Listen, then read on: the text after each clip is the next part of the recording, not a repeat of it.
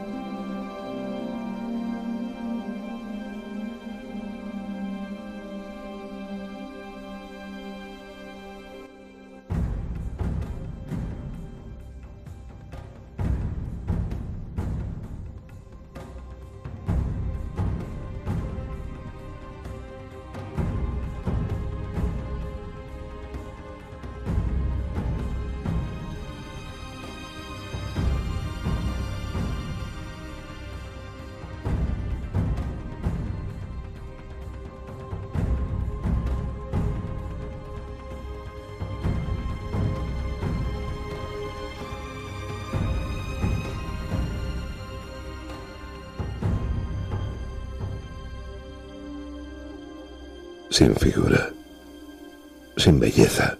Lo vimos sin aspecto atrayente, despreciado y evitado de los hombres, como un hombre de dolores, acostumbrado a sufrimientos, ante el cual se ocultaban los rostros, despreciado y desestimado. Ofrecí la espalda a los que me golpeaban, las mejillas a los que mesaban mi barba.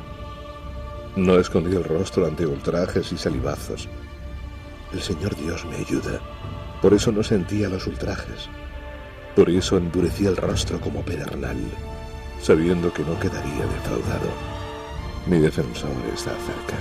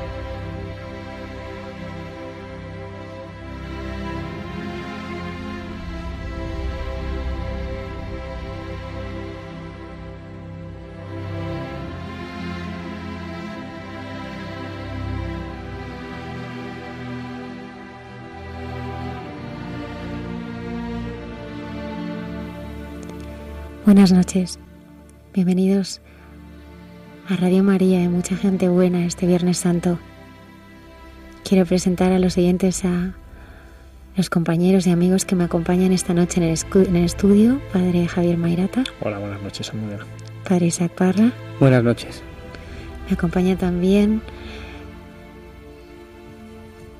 María Dolores Álvarez y Carmen San Juan. Buenas noches. Buenas noches, buenas noches. Saludamos también a la hermana Carmen Pérez, César Cid y el padre Alberto Rollo, consultor para la Congregación para la Causa de los Santos. que también eh, han preparado eh, muchos regalos para esta noche tan especial. Quería dar las gracias a María Paramé, eh, casada, madre de cuatro hijos, José, Diego, Ignacio y María. José se fue al cielo con 17 años en un accidente el 9 de mayo de 2017. Ella es directiva de un banco y, y hoy ha tenido la inmensa generosidad casi de un día para otro, como solo puede hacer el Señor las cosas cuando siempre van de su mano, para compartir con todos los oyentes de Radio María cómo la fe la está ayudando a vivir desde Dios la pérdida de su Hijo, elevando la mirada siempre al cielo a pesar del dolor. Porque el Señor Dios me ayuda sabiendo que nunca quedaré defraudado. Bienvenidas.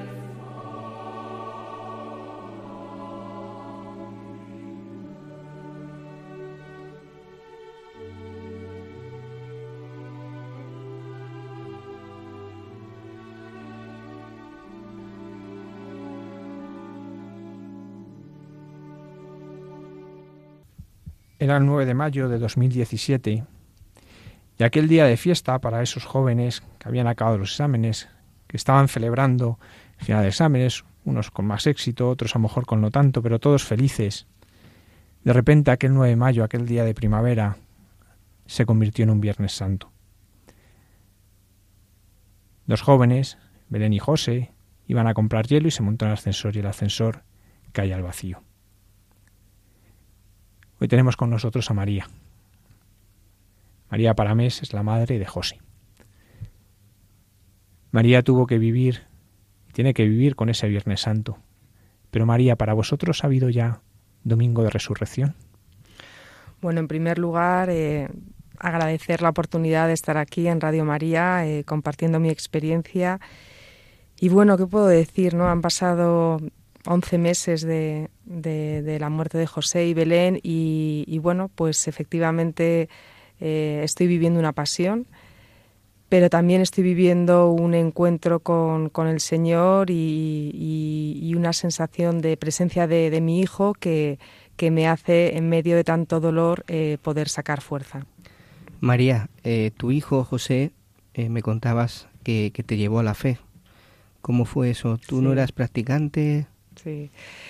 La verdad que yo siempre me he creído practicante, me he creído creyente, he nacido y he vivido en una familia pues eh, católica, practicante, pero yo creo que, que, después de vivir la experiencia de, de José, eh, me he dado cuenta que vivía una fe hacia afuera, una fe pues más de apariencias, más de cumplir, más de bueno pues de, de sentirme identificada con unas ideas, ¿no? Pero ha sido desde que murió José, desde, ese momento en el que yo he sentido un encuentro eh, verdadero con el Señor, en el dolor, en el dolor más profundo, en, el momento más, más difícil que uno nunca pudiera imaginar, que es la pérdida de un hijo, pues ahí es donde me he encontrado con el Señor y ahí es donde, donde mi vida pues eh, ha cambiado absolutamente y, bueno, pues me siento dentro de, del enorme dolor, me siento una privilegiada por poder vivir esta experiencia a los ojos de la luz y lo que de la luz y de la fe y lo que pido al Señor cada día es que mantenga esta, esta fe dolorida, que la mantenga porque creo que, que eso es lo más importante. María, hoy hemos tenido tiempo para adorar la cruz, como cada Viernes Santo. ¿Qué sientes tú ahora cuando miras la cruz? Pues eh, me siento muy cerca del dolor. La verdad que, conecto mucho con el dolor cuando, cuando veo alguna situación triste a mi alrededor, cuando veo alguna noticia triste, conecto muchísimo con el dolor porque lo conozco muy bien. Conozco muy bien el dolor y conozco muy bien lo que supone que se te rompa el corazón y conozco muy bien lo que es el, el, el dolor más profundo, ¿no? Y bueno, pues ahí lo que, lo que me ocurre es que afortunadamente y gracias a Dios, pues eh, ese dolor lo veo, lo veo con fe, lo veo con, con confianza, lo veo, es como si viera un túnel y al final viera una luz, ¿no? Y ese es el sentido de mi vida, ¿no? La verdad que desde que murió José, pues eh, me he dado cuenta que vivimos muy de espaldas a la muerte. La muerte es algo de lo que no queremos hablar, es algo que, que le pasa a los demás, los, los accidentes, los atentados, es algo que nunca nos ocurre a nosotros, ¿no? Pero cuando uno vive algo así, pues empieza a vivir eh, pensando en la muerte y pensando en el cielo de manera continua. Entonces, a mí ahora, por ejemplo, lo que me da mucha fuerza es pensar en el cielo, saber que, que el cielo está muy cerca de la tierra y, y que desde ahí, pues, eh, eh, Dios nos está acompañando de alguna manera, ¿no? Y para mí ha sido un cambio, un cambio radical. Me gustaría que nos contaras un poco también a los oyentes y yo sé que a ti te gusta mucho pues hablar de tu hijo, ¿no? Porque él está, está, está presente, ¿no? ¿Cómo era José? Sí. la verdad que me encanta hablar de José y a veces a la gente le sorprende, ¿no? Porque quizás cuando uno está al lado de alguien que ha perdido un hijo, pues parece como que no quiere hablar del tema o que quiere evitarlo. Y bueno, pues mi manera de, de, de, de afrontar este, este dolor es, eh, es hablando mucho de mi hijo y me encanta que me pregunten por él. Pues José eh, es un joven de 17 años, eh, el mayor de mis hijos, ha sido el hijo con el que yo fui madre por primera vez y, la verdad que, que fue un regalazo, ¿no? Desde, desde el principio, pues ha sido un niño muy responsable, un niño muy eh, pues muy participativo. Puedo poner algún ejemplo. Estaba haciendo la, se acababa de confirmar y en la catequesis de confirmación, pues el, el sacerdote que les preparaba les, les, preguntó al grupo de mi hijo, a ver, mmm, pensad quién se puede parecer a Jesús, eh, poner algún ejemplo de personas que se parezcan a Jesús y algún compañero suyo dijo, pues Amián, Amián eh, que es José, como le llaman, José mm. Amián. Amián me recuerda a Jesús porque Amián siempre está ayudando, Amián siempre se apunta, siempre tiene una sonrisa. La verdad que, que, que es un niño, a mí me gusta hablar en, en, presente de él, es un joven, es un joven eh, pues muy comprometido, eh, eh, muy vinculado a su colegio, el colegio del recuerdo a él eh, le, le, ha marcado muchísimo, pues los campamentos, las vigilias. Eh, la verdad es que en ese colegio eh, él ha podido desarrollar un sentido de la amistad que ha marcado mucho su vida. Y bueno, pues la verdad que, que, tenía una edad, ya había pasado la adolescencia difícil y, y estaba ya, pues iba a empezar la carrera, era un buen estudiante, iba a empezar ingeniería y, la verdad que, era un, joven lleno de ilusión. Yo sí tendría que definirlo de alguna manera, es un joven lleno de ilusión, con unas ganas de vivir. Me decía, bueno, mamá, la de cosas que voy a hacer este, este verano. La verdad que, estaba con muchísima ilusión en, el mejor momento de su vida y habiendo vivido una vida muy plena. A mí algo que me da mucha paz es saber que José ha vivido solamente 17 años, pero ha tenido una vida muy plena donde ha podido eh, disfrutar de la vida, eh, compartir la vida y, para mí es algo que, que, me produce consuelo dentro del dolor. Él fallece junto con Belén. ¿Quién era Belén para José? Pues la verdad es que yo al principio, cuando José me dijo con 16 años que tenía novia, pues la verdad que me disgusté muchísimo y, le dije, mira José, eres muy joven y, una novia con 16 años, eh, yo la verdad que no estaba nada a favor, ¿no? Pero es curioso cómo José nos, nos pedía y nos insistía que quería que conociéramos a Belén, que quería que Belén viniera, a casa, que quería... Y la verdad que al final, eh, quizás esto fue más mi marido porque yo me negaba, pues, pues la llegamos a conocer y un día la invitamos a comer y tengo que confesar que me cautivó, que me cautivó desde un principio porque Belén era pues la sonrisa. De hecho, le acababan de dar el curso anterior el premio a la mejor compañera y Belén pues era pues eso, una mujer que estaba todo el día sonriendo, con muchísima sensibilidad y además era una pareja que era algo que, que me gustaba mucho, que no estaba aislada, no era una pareja de estas que, que, bueno, pues que, son posesivos y como que se apartan del mundo, sino todo lo contrario. Eran una pareja que estaban siempre uniendo a, la pandilla, uniendo a los amigos, eran un poco puente de, todos sus, compañeros, ¿no? Así que la verdad que Belén, que al principio mm, la tenía manía, la acabé cogiendo muchísimo cariño y puedo asegurar que el año que estuvo de novia con José, a José le hizo mejor porque algo que tenía José es que era muy introvertido, era introvertido y no hablaba mucho. Y Belén eh, es, es muy expresiva. Entonces, José, el último año de su vida, fue mucho más comunicativo porque yo creo que Belén le hizo muchísimo bien.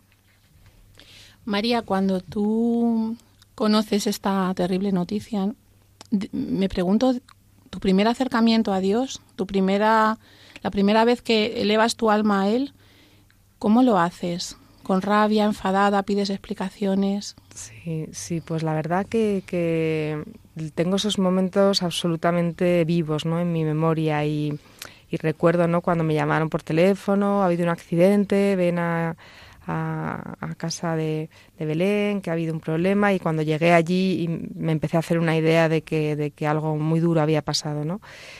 Y, la verdad es que cuando, cuando me dio la noticia el enfermero del SAMUR, su hijo ha fallecido, yo le pregunté, ¿está usted seguro? Y me dijo, no tengo ninguna duda pues yo me, me, caí, me caí al suelo conscientemente, no, no perdí la, la conciencia, pero me rompí, o sea, fue como una sensación de, de, que te rompes por dentro, de que el corazón te estalla de dolor.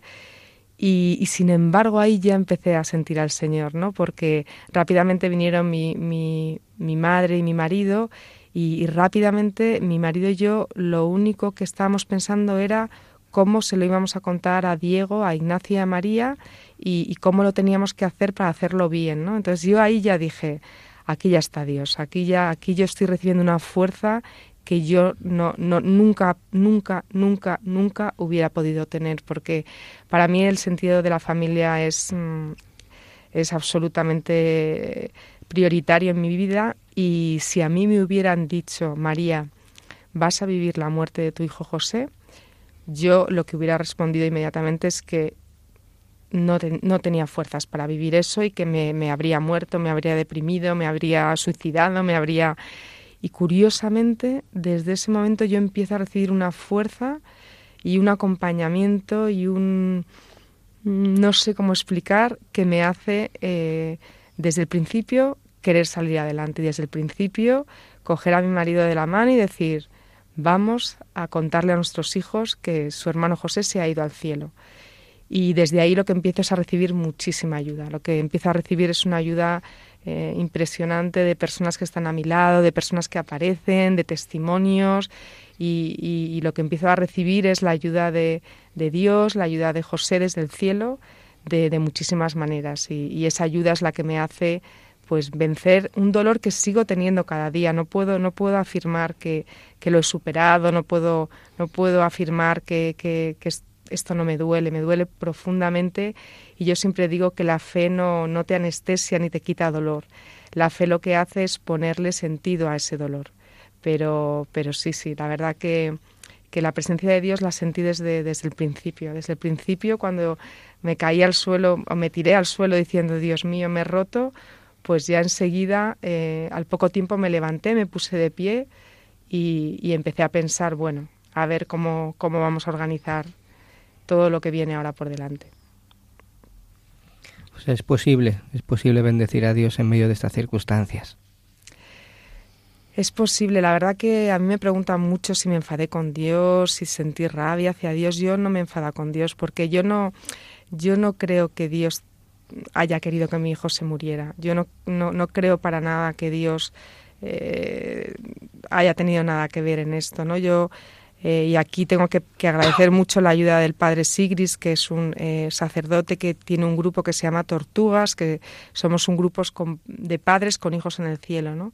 Y él apareció muy, muy pronto en, la vida de, Pepe, mi marido, y en la mía, porque enseguida apareció en, nuestra casa y nos dio una visión de la muerte que nos, que nos eh, eh, transformó, eh, nos transformó nuestra manera de entender la muerte. ¿no? Él lo que nos vino a decir es, María, Pepe, eh, Dios ha hecho un mundo libre, Dios ha hecho un mundo donde ocurren desgracias, donde ocurren accidentes y, y, en este caso, pues vuestro hijo José se ha ido al cielo, pero enseguida Dios ha estado ahí para llevarse a José y a Belén al cielo y José y Belén están en el cielo y eso es lo que Dios ha hecho con ellos. También nos dijo que la misión de los padres, de los padres, es conseguir que tus hijos vayan al cielo. Y lo que nos decía el padre Sigris en ese momento tan doloroso es, María Pepe, José ya está en el cielo, misión cumplida. Y, bueno, pues por supuesto que, que, ojalá no hubiéramos cumplido esa misión tan pronto, pero, pero sí, ahí estaba Dios. Ahí estaba Dios todo el rato y, y, esa fuerza, esa fuerza de, de, creer tan profundamente en ello, pues es algo que, que solo puede venir de Dios. En estos meses ha habido muchísimas misas por, por ellos y sobre todo dando las gracias por ellos. Ha habido homenajes, mm. hasta creo que un encuentro taurino o sea que, que, en eso sí que habéis visto cómo mucha gente se ha volcado, ¿no? como mucha gente eh, pues que les conocían, incluso personas que a lo mejor no les conocíamos tan de cerca, pero al final, bueno, pues tienes personas que les conocen y, te acabas uniendo mucho, ¿no? Y te acabas acercando mucho. Pero algo que llama la atención es que la gente tiene la idea de que los funerales son muy tristes. Y de hecho muchas veces lo son, ¿no? Y sin embargo uno percibía en los funerales de tanto de Belén como de José, como los que fueron conjuntos, una belleza. ¿Dónde reside esa belleza? ¿Dónde reside esa belleza que la gente salida del funeral contenta. Sí. sí. en primer lugar, desde luego agradecer todas las muestras de cariño inmenso que hemos recibido. La verdad que, que es impresionante, ¿no? el, me gusta mucho el nombre del programa, ¿no? Que es Hay gente buena, ¿no? Sí, mm, hay mucha, gente, hay mucha gente buena. Y es verdad que, que, en un momento de tanto dolor es, es curioso cómo, cómo, recibes tanto apoyo, tanto cariño, ¿no? Y, y bueno, pues es verdad, es verdad que, que, en un momento de tanto dolor, pues hemos tenido y seguimos teniendo unas celebraciones religiosas que nos llenan de, una enorme esperanza, ¿no? Y yo tengo una tía religiosa de Jesús María que, que está en Guinea Ecuatorial y ella siempre me dice, María, José es un gran misionero. Y, es verdad que José está convirtiendo a mucha gente que no creía en Dios, compañeros míos del trabajo pues que ahora me dicen que, creen en Dios y, es verdad, es que, es que, es que al final, vamos a ver, al final todos nos vamos a morir, la muerte es parte de la vida, ¿no? Y, cuando vives esta realidad de cerca, pues miras más allá y se te presenta una ocasión para mirar más allá y por tanto, eh, pues sí, efectivamente, dentro de tanto dolor, dentro de tanta de tanta tristeza dentro, pues, pues sientes una gran confianza, sientes la presencia del cielo. Yo creo que es que el cielo es un lugar maravilloso al que vamos a ir al final todos, ¿no? Y, y el cielo existe. Entonces, cuando te acercas a la muerte, te acercas al cielo. Y, y el cielo es un lugar lleno de amor, el cielo es un lugar lleno de luz, el cielo es un lugar eh, lleno de, de, presencia de Dios, de presencia de la Virgen, y, entonces cuando te acercas a la muerte, pues, pues, pues la muerte te lleva al cielo, ¿no? Y, y, bueno, pues es un momento, yo nunca, nunca me había planteado el cielo, yo vivía de espaldas a la muerte, como tantas personas, no, no pensaba que, que, que bueno, pues yo había, había fallecido mi abuela y, y, poco más, y mi vida pues era era una vida fácil, sencilla, donde todo iba bien, pues una familia con cuatro hijos, un marido estupendo, muchos amigos, muchos proyectos y de repente, ¡bumba!, la vida te da una vuelta que no puedes esperar en absoluto. De repente tu hijo mayor en plena juventud, en plena momento de vitalidad, una persona buena, una persona eh, con una capacidad de hacer bien enorme, pues se va al cielo y tu vida cambia y de repente te haces unas preguntas que nunca te habías hecho. ¿Qué pasa, María, cada noche antes de iros a, la cama? Sí. pues hombre, la verdad que nosotros, eh, Pepe y yo, ahora tenemos como objetivo eh, seguir viviendo con, fe, con alegría y, tener un, hogar pues lleno de, felicidad, ¿no? Entonces, pues con Diego, con Ignacio, con María, todas las noches rezamos juntos, es algo que no hacíamos antes, y hablamos mucho de José y, siempre le tenemos presente. Y, bueno, pues eh, es una de las eh, de las caricias de Dios ¿no? que, que, hemos vivido desde la muerte de José, el poder rezar juntos, el, el querer rezar juntos y, el, tener esa necesidad de, de cada día pues eh, recordar a José, recordar a, a, a, Dios, recordar a la Virgen y, y rezar juntos. ¿no? Y, y, es algo que nos, que nos está uniendo mucho y que nos está ayudando mucho a, a todos. En la carta a José que que su marido pues leyó en el funeral decía hay un móvil que está en el corazón y que se recarga con el amor de Dios. Sí. La verdad que mi marido sí que es una persona tremendamente espiritual y tremendamente religiosa de siempre. Yo quizás me he hecho más ahora, pero él yo creo que ha sido de siempre. Y es una persona pues muy muy tecnológica, le encanta la informática, eh, es muy es un apasionado ¿no? de, la tecnología y él siempre nos tiene a la familia en la última de, de, las, de los eh, terminales y los, de los dispositivos que aparecen por el mercado. Entonces es verdad que bueno pues con, con José hablábamos mucho por, por WhatsApp, teníamos el, el, el, chat familiar y es verdad que en la acción de gracias tan bonita que hizo decía eso, ¿no? Decía José, ¿y ahora cómo vamos a hablar contigo? Ahora, eh, ¿cuál va a ser cuál va a ser el canal? ¿no? Ya, ya no tenemos ese móvil que nos hacía saber de ti continuamente y estar en contacto contigo. Ahora tenemos que, que utilizar la fe, tenemos que, que, sintonizar de otra manera, ¿no? Y, bueno, pues la verdad que, que, yo creo que lo vamos consiguiendo. Hay días, hay días muy duros, hay días difíciles, hay días, hay días que, que, que el dolor se hace muy presente, la ausencia se hace muy presente y cuesta mucho, pero, pero sí, sí, la, la, fe es, nuestro, es nuestra conexión con, con José y, por tantos sitios, ¿no? por tantos eh, testimonios, eh, como hablaba antes de las caricias de Dios, ¿no? a través de, tantos detalles, de tantas personas, pues sí que recibimos esa conexión que contaba Pepe en, en, el funeral de José, esa conexión con, con, con, nuestro hijo, que ya no es a través del móvil, pero que es a través de la fe. María, escuchándote, nos queda clarísimo que sois instrumentos elegidos por el Señor para mandar un mensaje de esperanza en este mundo que sufre tanto sin sentido, ¿no? ¿Cómo, cómo enfrentáis vosotros como familia esta misión? ¿Os sentís llamados a dar ese sí. testimonio continuamente en vuestro entorno, mm. fuera? Sí, la verdad que cada, cada uno lo lleva a su manera, ¿no? Es verdad que, que somos, eh, pues Pepe con su manera de ser, eh, Diego, Ignacio, María y yo, ¿no? A mí la verdad que, que me eh, sí que nos gusta reunirnos cada mes y celebrar una, una Eucaristía con nuestros familiares, nuestros amigos, con la familia de Belén, para dar gracias a Dios por la vida de Belén. Cada día nueve nos reunimos. Ahora el día del 9 de mayo tendremos también otro funeral.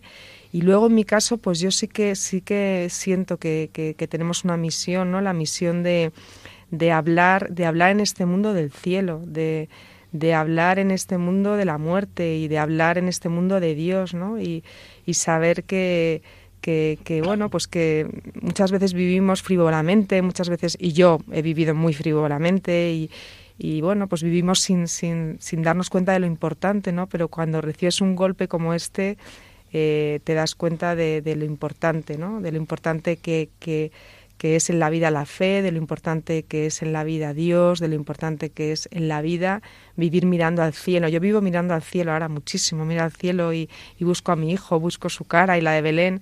Y, y, estoy, estoy mucho, mucho tiempo de mi vida pensando en el cielo. Y sí que me siento, María, sí que me siento sí que me siento ¿no? con la misión de, de hablar de, de, José, aparte que es lo que más me puede gustar, es hablar de, de, mi hijo, porque es una manera de hacerle presente, pero sí que, sí que tengo un sentimiento de, de, dar testimonio con, con, lo que he vivido. Tú tienes otros tres hijos, Diego, Ignacio y María. ¿Cómo lo viven ellos?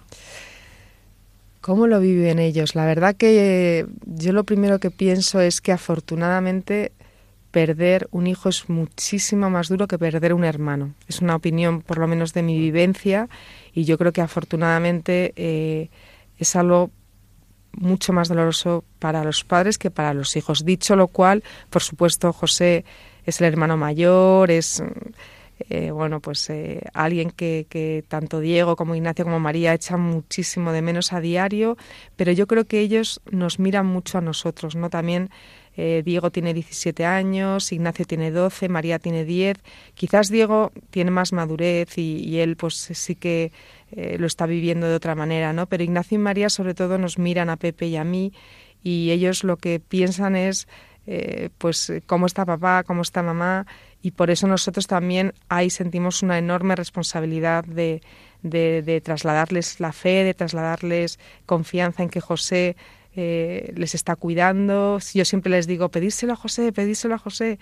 Y, la certeza de que algún día estaremos todos juntos en el cielo. ¿no?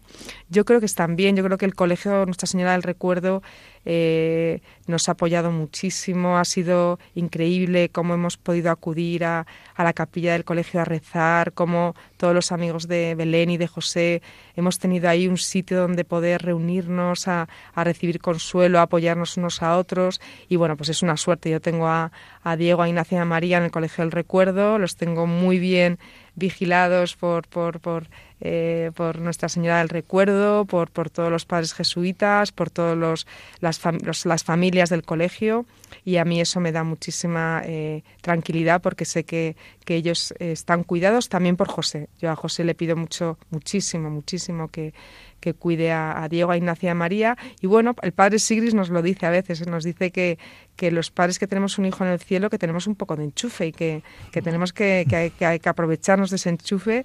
Y yo desde luego que a José le pido, le pido muchísimo, muchísimo, muchísimo por sus hermanos. Y yo creo que, que están bien, que su vida ha cambiado radicalmente, pero no necesariamente a peor. ¿no? Yo creo que, que han tenido que madurar, han tenido que, que vivir y siguen viviendo eh, unos momentos de mucho dolor. Muy pronto se han encontrado con una muerte muy difícil de entender, pero yo creo que, que con la fe que, que, Dios nos está dando a todos, pues, pues se están convirtiendo en unas personas eh, creyentes, eh, fuertes, que yo creo que, que también en su vida van a dar un testimonio muy grande. María, ¿hay algo de alguna vez que tus hijos te hayan dicho que, tú, que tú te haya ayudado a entender algo, porque a veces los niños tienen una forma de vivir las cosas tan natural y, con tan poca elaboración, porque es verdad que nosotros al final pues pensamos las cosas, les damos vueltas, ¿no? Pero ellos lo dicen sin filtro, lo dicen sin ningún tipo de pensamiento, darle vueltas, mm. y depende han soltado algo que tú has dicho, lo que me está ayudando esto. Sí, sí, sí, pues me acuerdo perfectamente la primera vez que fue la, la primera noche que, que, pasamos sin José, que la verdad que fue durísima. Eh, y, mi hijo Ignacio eh, se levantó por la mañana y, nos vino a contar, papá, mamá, he tenido un sueño y, os lo quiero contar. Y digo, ah, pues cuéntanos, Ignacio, cuéntanos. Él tiene 12 años. Pues nada, ah, papá, mamá, estad tranquilos porque he soñado con José, he estado con él esta noche y, bueno, pues ha estado tres días conmigo y, al tercer día resucitado, porque eso es lo que, lo que ha hecho Jesús. Entonces, que no os preocupéis, que, Él me ha dicho que está en el cielo, que ha estado conmigo para despedirse, ha venido a, decirme adiós, pero que, que eso, que, han pasado tres días y que ya está en el cielo, ¿no? Y, la verdad que, nos, nos, impactó mucho, ¿no? Como, como enseguida nuestro hijo de 12 años nos estaba sacando la primera sonrisa contándonos este sueño. Y luego María, la, mi hija de 10 años hizo un cuento en Navidad, que además ganó el, concurso del colegio, y, bueno, era un cuento en el cual eh, recibía una carta de José, en, la cual José le explicaba a ella el sentido de la Navidad.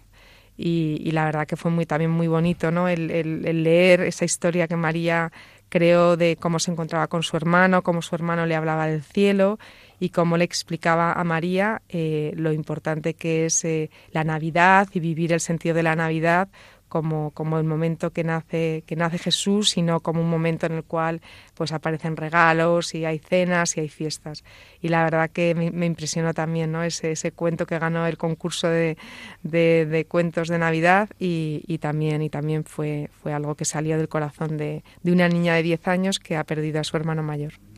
Tú en tu trabajo trabajas en una importante entidad bancaria, te trabajas con muchas personas.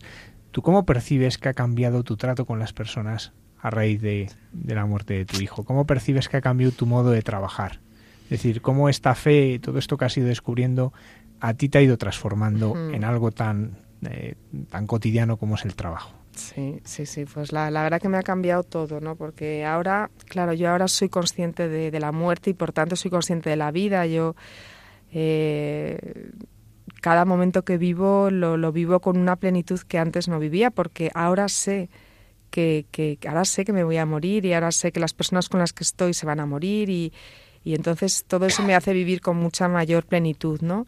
Y luego el sentido de la misión de tu vida, ¿no? Yo creo que estamos aquí por algo, para algo y eso eso lo podemos vivir en todas las situaciones, ¿no? Y yo pues trabajo en una entidad financiera y puede parecer que no tiene nada que ver mi trabajo con con, con, un testimonio de, de, Dios, ¿no? Pero yo sí lo veo, yo lo veo continuamente y, además mi trabajo tiene mucho que ver con las personas, con la comunicación y, y, yo creo que, que, que, Dios está continuamente con nosotros y que, y que cada momento es, es una oportunidad para, para, para vivir cerca de Dios, ¿no? Entonces, em, bueno, pues antes me preocupaban eh, muchas cosas del trabajo que, que, ahora afortunadamente pienso, pero qué tonterías, ¿no? Y, y yo ahora me considero mejor profesional, la verdad que también me lo dice mucho la gente, María, qué fuerte estás, que hay que ver lo bien que estás, ¿no?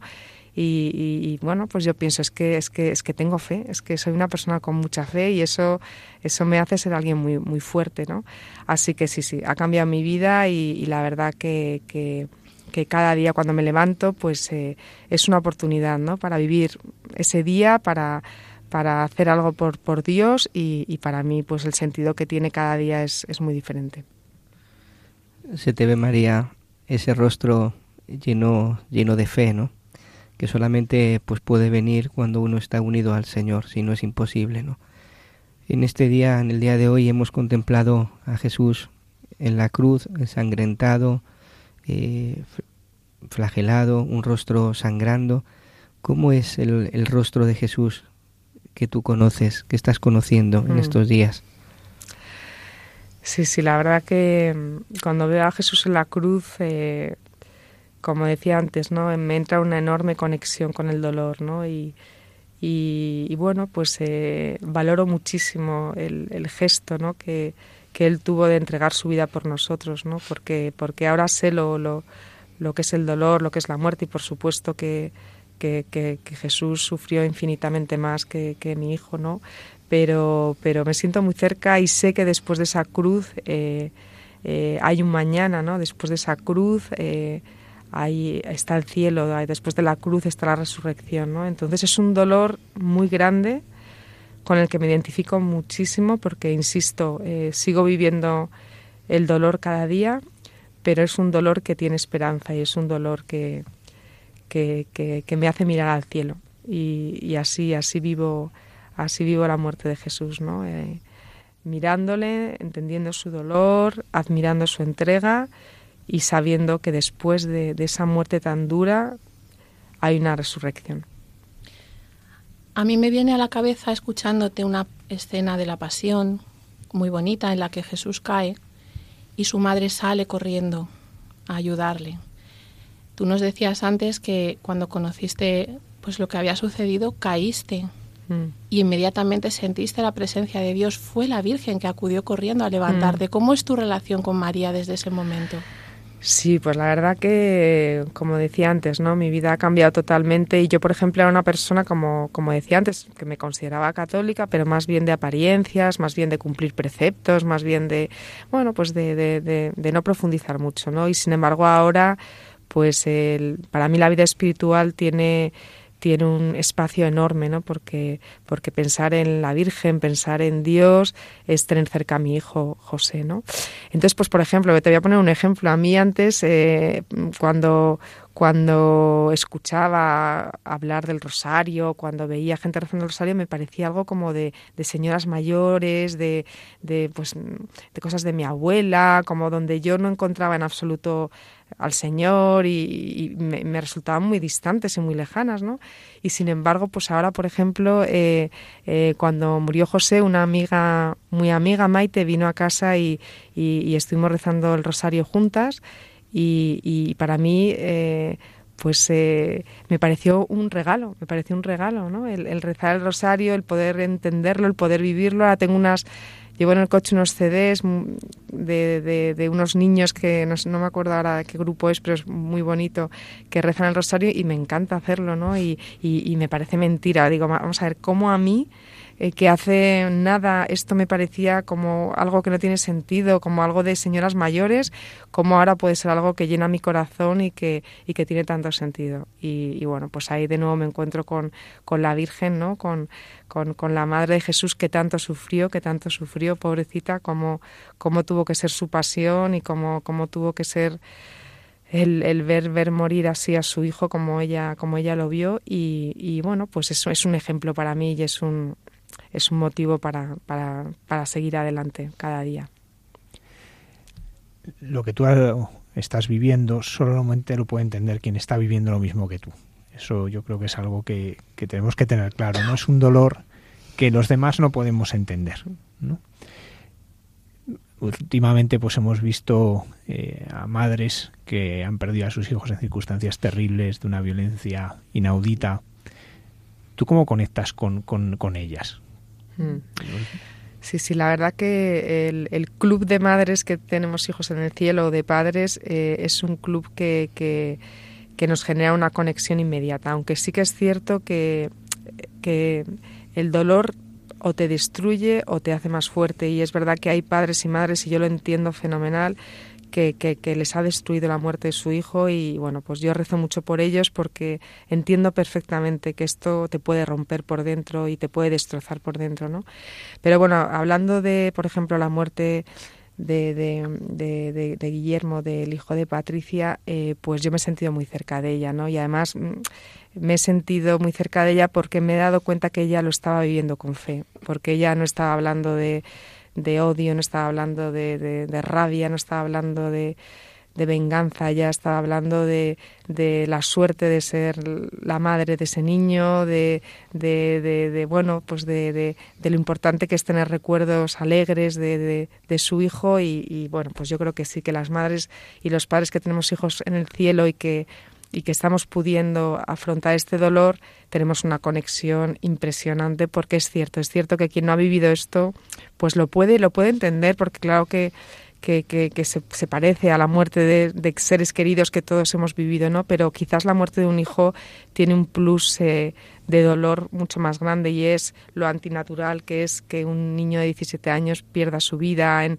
en un momento en el cual tiene tanto que dar, tanto que ofrecer, ¿no? Cuando, cuando has estado educando y criando a un hijo con, con tanta ilusión, con tanto amor, pues de repente que, que se vaya así tan, tan pronto, eh, pues es algo que, que, te duele mucho. ¿no? Eh, hay algo que también dice mi marido, que, que, siempre comentamos con los padres, con hijos en el cielo, ¿no? que, que los hijos son un préstamo que nos hace Dios y que, y que uno piensa que, que los va a tener para siempre y que, y que ellos te van a enterrar a ti, ¿no? Bueno, pues a veces no, a veces eh, ese préstamo, por lo que sea, hay que devolverlo y, y, cuesta mucho, y cuesta mucho. Así que bueno, yo con todas las, las noticias, todos los sucesos, todas las... Es que, de hecho, cuando una madre pierde un hijo, yo me quiero ir con ella, o sea, me, me sale ir a ese funeral, me sale llamarla, me sale... Muchas madres me llaman... Eh, y me encanta hablar con ellas y, y, me siento siento una conexión enorme y, y, sí que es verdad que ahí eh, ahí hay un encuentro muy grande. ¿no? El otro día estuve en la, en la celebración de, de, los cinco años de la, de la muerte de Chris, la, la hija de unos amigos. Y, bueno, pues es que estaba allí y me decía la, me decía la gente, uy, para ti será muy duro estar en este funeral. Y, y yo decía, no, no, no, para mí es esto para mí estoy, estoy, estoy aquí cerca de, de Cris, cerca de José, cerca de Dios, cerca del cielo. A mí esto no es triste. A mí lo que es triste es que la gente no quiere hablar de esto. A mí lo que me produce tristeza es cuando, cuando la gente se niega a hablar de, de la muerte, cuando, eh, cuando eh, queremos evitar hablar de, de, de, esto no tan duro. A mí eso sí que me duele. Me duele cuando, cuando cuando hay personas que, que no quieren hablar de, de, estos temas. Eso quizás es lo que es lo que me duele. Justo yo estaba pensando, pero te has adelantado. Esa, ese momento en el que tienes una madre que lo está viviendo con desesperación, sin fe. ¿Has tenido la oportunidad de acercarte a alguna madre en esta condición? Poderle transmitir tu experiencia a alguien que está en, en todo lo contrario. Hmm.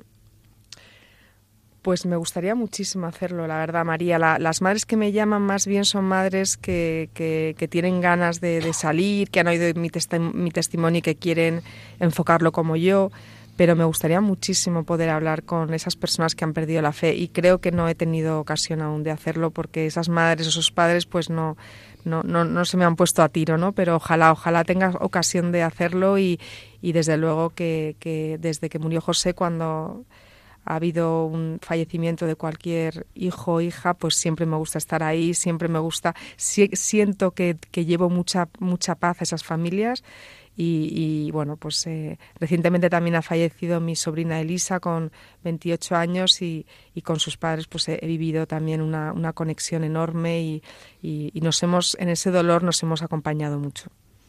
De que vivimos una sociedad muy individualista y, y tal vez mucha gente no entienda esto, de un grupo que os reunís a hablar de qué, a hacer qué, o sea, porque hoy, hoy cuesta entenderlo, ¿no? Incluso tenemos esa imagen un poco de a veces las películas americanas, ¿no?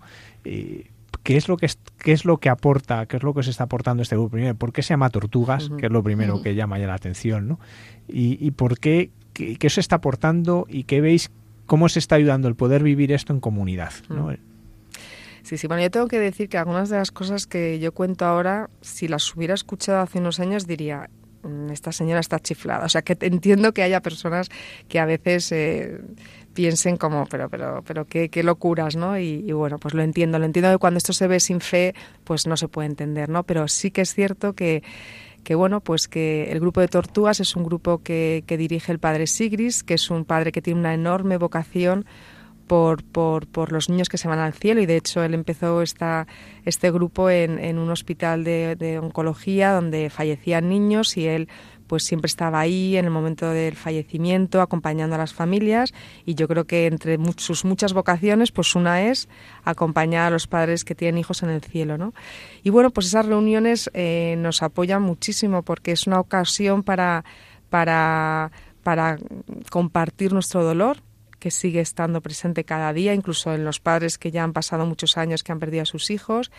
Es un espacio para compartir cómo vivimos la presencia de nuestros hijos a través de, a través de, de Dios y a través de la fe y, bueno, pues la verdad que el Padre Sigrid siempre intenta darnos un mensaje pues de, de, confianza, de, de, de, ilusión, de, de, bueno, pues de, recordarnos el cielo, de recordarnos el cielo y de recordarnos eh, que para estar cerca de nuestros hijos no tenemos más que mirar hacia arriba y, ver que están allí acompañándonos, ¿no? Y bueno, pues ahí hemos compartido anécdotas muy curiosas, pues recuerdo eh, la madre de de Jorge cuando nos contaba que ella, cuando murió su hijo, eh, no daba crédito que la vida continuara, no daba crédito que fuera al mercado y que la señora siguiera vendiendo pollos, que como, y, sin embargo, pasando los días y superando estas experiencias, lo que le pasa a ella es que ella tiene más hijos, pero al que siente que lleva con ella todos los días, a todas las horas,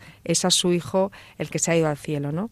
Y bueno, pues este grupo se llama Tortugas porque el, padre Sigrist eh, es un apasionado de, de, los animales y bueno, pues cuando uno de los niños se fue al cielo tenía una tortuga, eh, el padre Sigrist le llevó una tortuga para, para ese momento de, de la muerte y, bueno, este niño se murió con, con, con una tortuga en los, en los brazos y tiempo después, en un viaje a Tierra Santa, eh, con los padres, con el grupo de padres eh, con hijos en el cielo, pues en un lugar que no, no era esperado apareció una tortuga y todos relacionaron ese momento de, de, de, la muerte de este niño con la tortuga y bueno, pues nos llamamos así también porque la tortuga es, es un animal que es fuerte por, por, por fuera y por dentro es blando y, y la verdad que nos hacemos mucha compañía y nos ayudamos mucho. María, yo no sé si tú has oído hablar de la quimierosis. La quimierosis es unos estudios que se han hecho. Las madres tenéis células completas de vuestros hijos en el caudal sanguíneo. Se calcula que a partir de la séptima semana de embarazo ya tenéis esas células y que os acompañan parece que toda la vida. Eso todavía no está seguro cuánto, porque los estudios creo que no llegan, llegan hasta los 49 años. Y se ha visto que esas células tienen una extraña capacidad, ¿no? que cuando hay episodios cardíacos en la madre, esas células acuden a reparar las células dañadas. ¿no?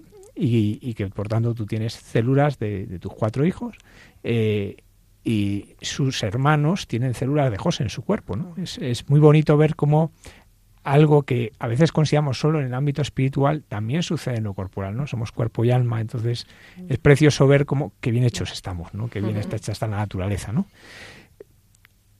tú no has tenido episodios cardíacos, pero, pero seguro que hay veces que hay dolores y heridas del corazón. ¿Cómo ves que, que, tu hijo José te ayuda a, reparar esas heridas? ¿Cómo ves que él acude a, cómo te acompaña? ¿no?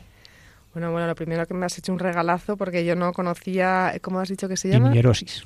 Quimierosis. Quimierosis. Bueno, bueno, pues la verdad que me ha encantado esa, ese concepto que yo no conocía y, bueno, pues qué, bueno, qué identificada me siento con él. La verdad que, que fíjate, mi hijo me ha, me ha quitado, eh, me ha quitado muchísimos miedos. Yo ahora mismo creo que no, que no tengo miedo a nada y, y, era una persona pues miedosa de algunas cosas, ¿no? Y, y, siento que, que, ahí está José cuando eh, tengo una situación difícil, cuando tengo un momento difícil, cuando eh, digo, José, venga, vente conmigo. Siempre llevo mis, mis recordatorios de, de, de José Belén a todos lados. Me encanta repartirlos, me encanta. Estuve este, estas navidades en Camboya eh, con el padre Quique Figaredo, que nos regaló pasar la Navidad con él.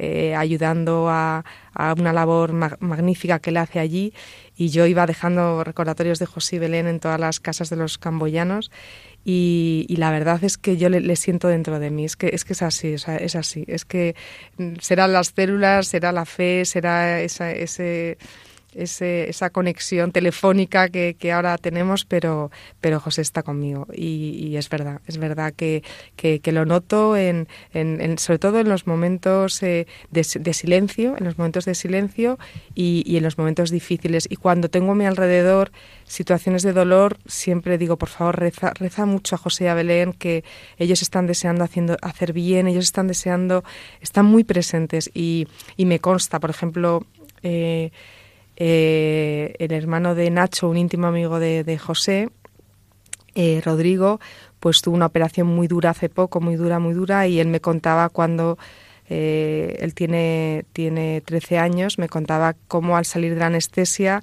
él sintió muchísimo dolor y, no podía hablar y cómo sintió que José eh, venía a verle y le decía no te, no te preocupes Rodrigo que voy a estar contigo hasta que hasta que hasta que vengan los médicos y él le dijo qué suerte tiene mi hermano Nacho de tener un amigo como tú y, y este niño salió del quirófano corriendo, queriendo llamarme para contarme que José había estado con él en el quirófano. Así que el cielo está muy cerca de la tierra y, tenemos que, saberlo y tenemos que, aprovecharnos de, esa suerte, ¿no? Y desde luego que José, mi hijo, sus células están dentro de mí y me hacen más fuerte y me levantan cada día. Yo hay muchas mañanas que me cuesta mucho levantarme y que tengo un dolor enorme, pero mi hijo José me coge la mano y me dice, mamá, a vivir este día que no te puedes quedar en la cama.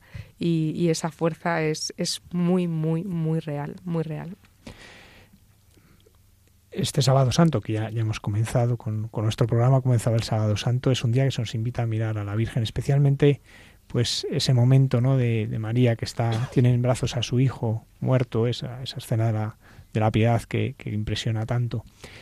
María va a estar el sábado pues en esa espera, pero lo que a veces se nos olvida es que María espera. María tiene dolor, claro, cómo no. Su hijo ha muerto y ha muerto de verdad, ¿no? que eso no lo podemos olvidar.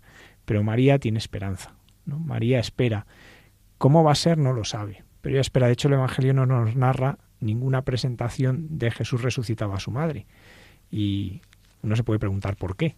Y en eso han, andado muchas veces los santos padres. Juan Pablo II decía, pues porque como ella le esperaba, pues no había falta contarlo. Los demás que no le esperaban, pues ha habido que contarlo, pero María le esperaba. ¿Tú cómo vives esa espera? ¿No? Porque por un lado vives esa, esa, ese dolor, vives esa confianza, pero cómo tú vives esa espera del sábado santo, ese, ese mirar a María, si lo prefieres, en la piedad, ¿no? Cuando tú ves la imagen de la piedad, eh, eh, ¿tú cómo lo vives todo eso? Qué bonita esa imagen, ¿no? La verdad que, que, me acuerdo cuando vi por primera vez la piedad de Miguel Ángel, cuando yo era muy joven, cómo me impresionó esa, esa ternura de esa madre con ese hijo en sus brazos y, y, bueno, pues eh, la verdad que mm, desde que murió José yo tengo unas curiosidades enormes y una de las, de las cuestiones que me producen mayor curiosidad es cómo la Virgen se encontró a Jesús cuando, cuando resucitó y estoy deseando que me lo cuente, vamos, estoy deseando, ¿no? Pero bueno, yo voy a vivir eso, voy a vivir eso cuando Dios quiera, cuando, cuando vea a mi hijo otra vez, cuando le vuelva a abrazar. Y, bueno, pues eh, estoy con la Virgen mirando con, con esperanza, mirando con dolor, pero mirando con, con confianza. Y, y, así, y así, y así me siento muy cerca de, de, la Virgen que, que, bueno, pues que para mí es ahora mismo también pues una fuerza para continuar. María mí te quiero dar las gracias porque, bueno, por tu generosidad. Nos has concedido esta entrevista prácticamente de un día para otro. La verdad es que hemos estado rezando mucho esta semana, que es lo único que hacemos en este programa, porque medios no tenemos ninguno. Vivimos de la providencia con la total confianza que la Virgen es la productora de este programa. Y, ayer, eh, pues eh, soñábamos eh, pues poder compartir con los siguientes en este Viernes Santo un testimonio como, como el tuyo, ¿no? Un testimonio de cruz, pero de resurrección, de, de profunda alegría, ¿no? Por, por, por, sentirnos amados, porque estamos en, en, en las manos de, de, quien más nos conoce, de quien más nos cuida, de quien tiene razones, ¿no? Que a veces pues el corazón no entiende. María, gracias. Gracias por tu generosidad. Sé que esta noche nos escucha gente que, que, está en medio del duelo, del dolor, esa desesperanza y ese desconsuelo de no entender. Pero esta noche está aquí María, que nos habla de, de cómo puede ser posible, ¿no? Hay ese momento tan bonito, ¿no? De, del Señor en Getsemaní, ¿no? Cuando cuando está con su frente en el suelo, sufriendo y diciendo, pues Señor, aparta de mí este cáliz, ¿no? Pero que no se haga mi voluntad sino la tuya, ¿no? Pues gracias María, ¿no? Por, por, por, esta, por este rato que sabe ya eternidad, que nos ayuda a no perder la esperanza y, y pase lo que pase, a confiar siempre en el Señor, en su bondad y misericordia. Muchas gracias. Muchas gracias.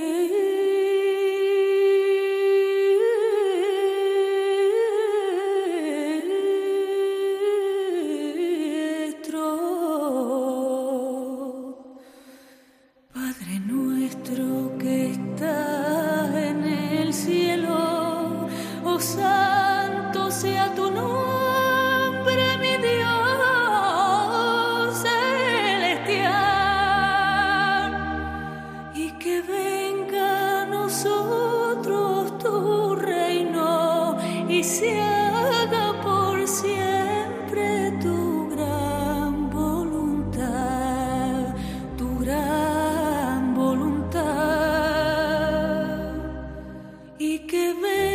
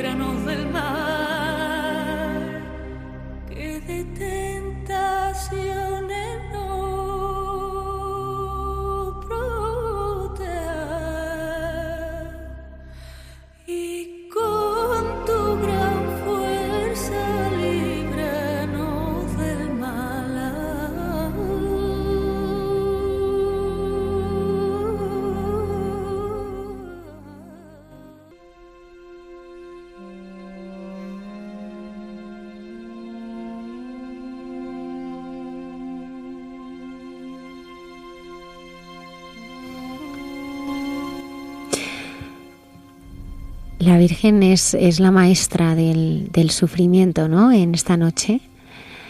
Y mm, queríamos compartir eh, su experiencia con, la Virgen de, de, María Dolores. Buenas noches. Hola Almudena, buenas noches. ¿Has experimentado en tu vida que la Virgen ha sido una maestra de sufrimiento para ti? Pues la verdad es que sí.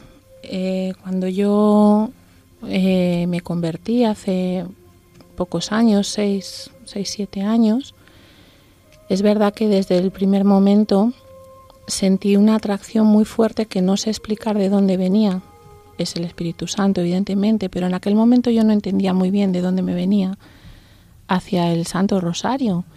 Y mm, sentía el impulso muy fuerte de rezarlo. No sabía ni siquiera cómo se rezaba, no sabía que había distintos misterios, no sabía nada, solo que, pues bueno, pues por lógica aquello era un Padre Nuestro y diez Ave ¿no? Yo empecé a rezar así y poquito a poco, cuando hablamos de María como maestra, ¿no? Del sufrimiento, em, este, este título suyo, por llamarlo de alguna forma, se fue concretando en mi vida, pues a través de, del rezo del rosario. Yo lo que he vivido en estos años es la conexión tan íntima que hay en la vida del cristiano entre el sufrimiento y el gozo. Y esto me lo ha enseñado ella. Eh, cuando pensamos en la Santísima Virgen acompañando a su Hijo en la pasión, cuando la vemos al pie de la cruz, cuando rezamos pues eh, el niño perdido en el templo, ella nos muestra cómo detrás de cada sufrimiento, el cristiano encuentra un gozo y como detrás de cada gozo hay un dolor, es una conexión íntima que la vemos en su vida. Para mí la Virgen pues es esa madre, ¿no? que acompaña cuando el hijo cae, como vemos en la película, ¿no? de comentábamos de la pasión, que acude, que acude loca a levantar a ese hijo que está que está caído. Esto se concreta en nuestra vida a través de la oración de una forma pues que, que, sobrecoge, ¿no? que emociona. Ella está siempre ahí. Detrás de cada uno de nuestros gozos en la vida espiritual está ella y está ella sufriendo. Porque para que nosotros podamos ahora gozar del encuentro con Jesucristo, ella ha tenido que pasar también por la pasión, ha tenido que sufrir. Y el modo en que lo ha hecho es para nosotros pues fuente de, de esperanza, de confianza, de fe, es la mano que siempre está tendida, la mano de una madre. Yo cuando he tenido pues en mi vida que pasar algún momento inesperado de dolor, pues a través del Santo Rosario, a través de la oración, invocando constantemente a la Madre de Dios, he tenido en mi corazón siempre su fuerza, siempre, y siempre su ejemplo, su testimonio. Cuando la he visto pues angustiada con ese hijo perdido durante tres días, inmediatamente me ha venido el gozo de encontrarlo. Cuando la he visto, pues no sé, al pie de la cruz, sufriendo con su hijo en brazos cuando le bajan de la cruz, inmediatamente la he visto gozosa en la resurrección. Y esto a mí me hace ver que cuando yo sufro, que cuando yo estoy tirada, caída, eh, sin sentido, sin, sin ver una salida, ¿no? Pues igual que ella, si espero, como ella esperó, si confío como ella confió y si me abrazo muy fuerte de ella, pues detrás de eso va a venir siempre el gozo.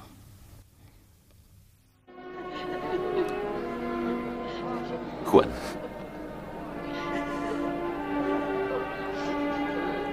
Cuida de tu madre.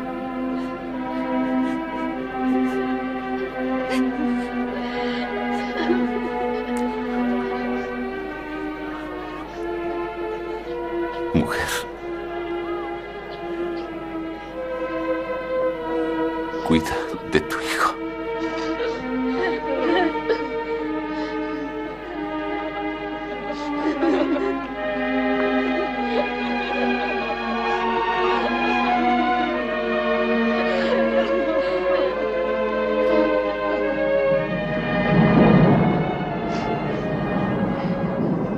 Ha salvado a otros. ¿Por qué ahora no puede salvarse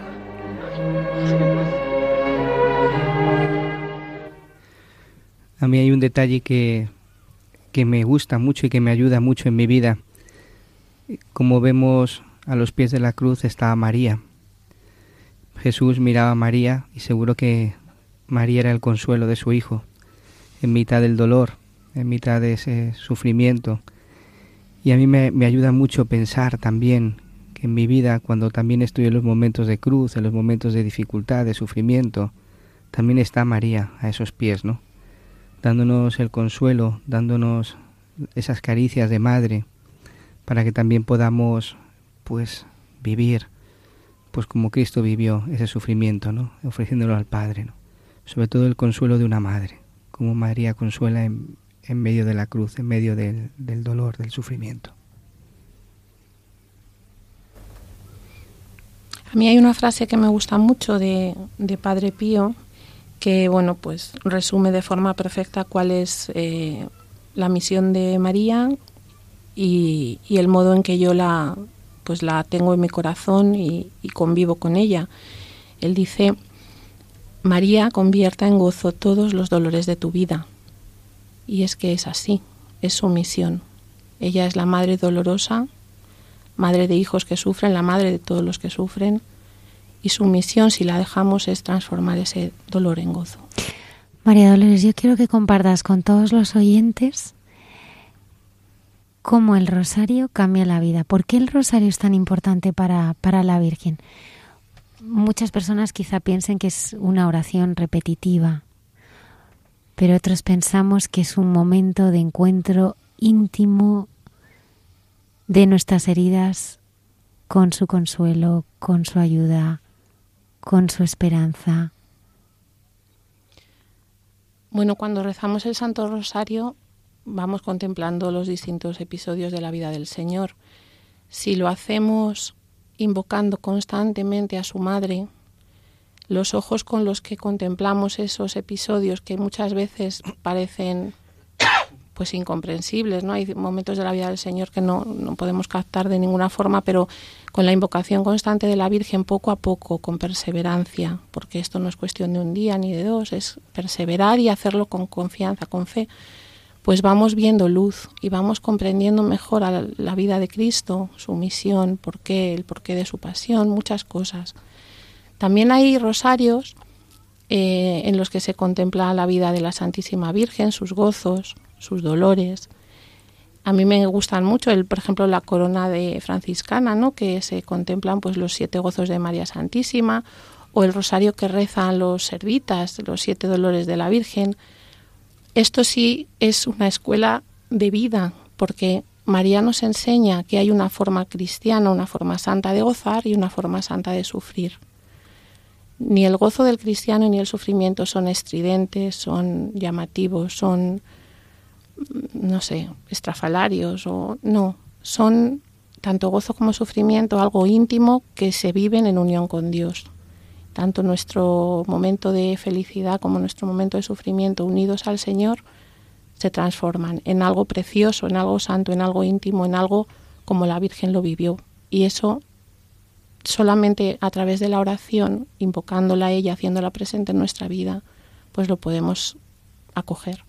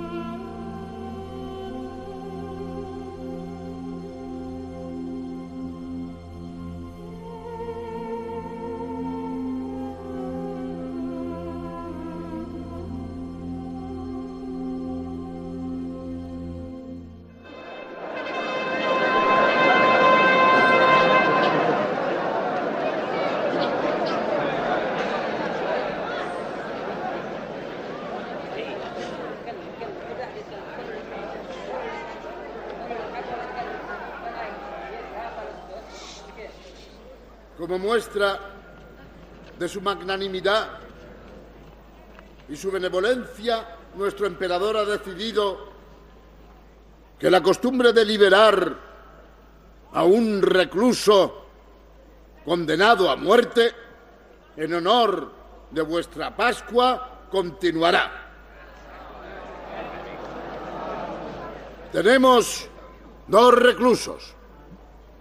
Uno Jesús de Nazaret, acusado de traición por autoproclamarse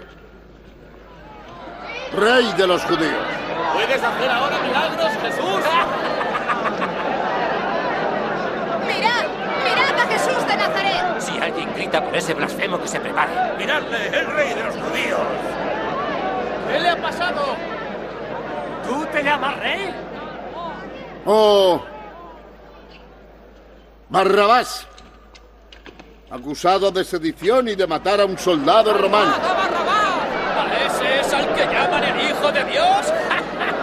¡Barrabás! ¡Liberad a Barrabás! ¡Barrabás! ¡Es uno de los nuestros! ¡Queremos a Barrabás! ¿Por qué no te liberas tú mismo, Jesús? ¿A cuál de los dos queréis que liberemos? ¿A Jesús de Nazaret? No podemos permitir que le maten.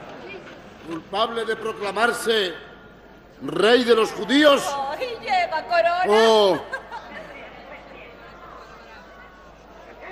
a Barrabás? ¡Libera a Jesús! ¡Es el verdadero profeta! ¡Liberad a Barrabás!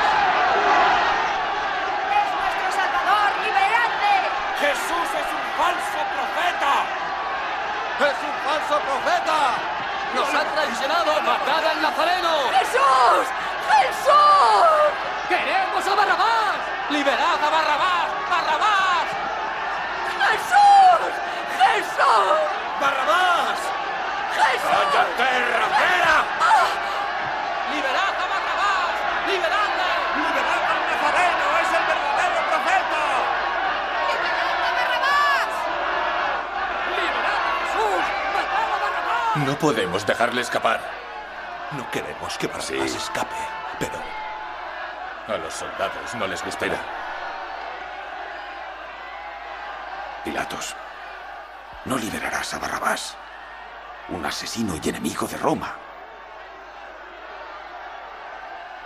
Me pregunto, ¿quién es el enemigo?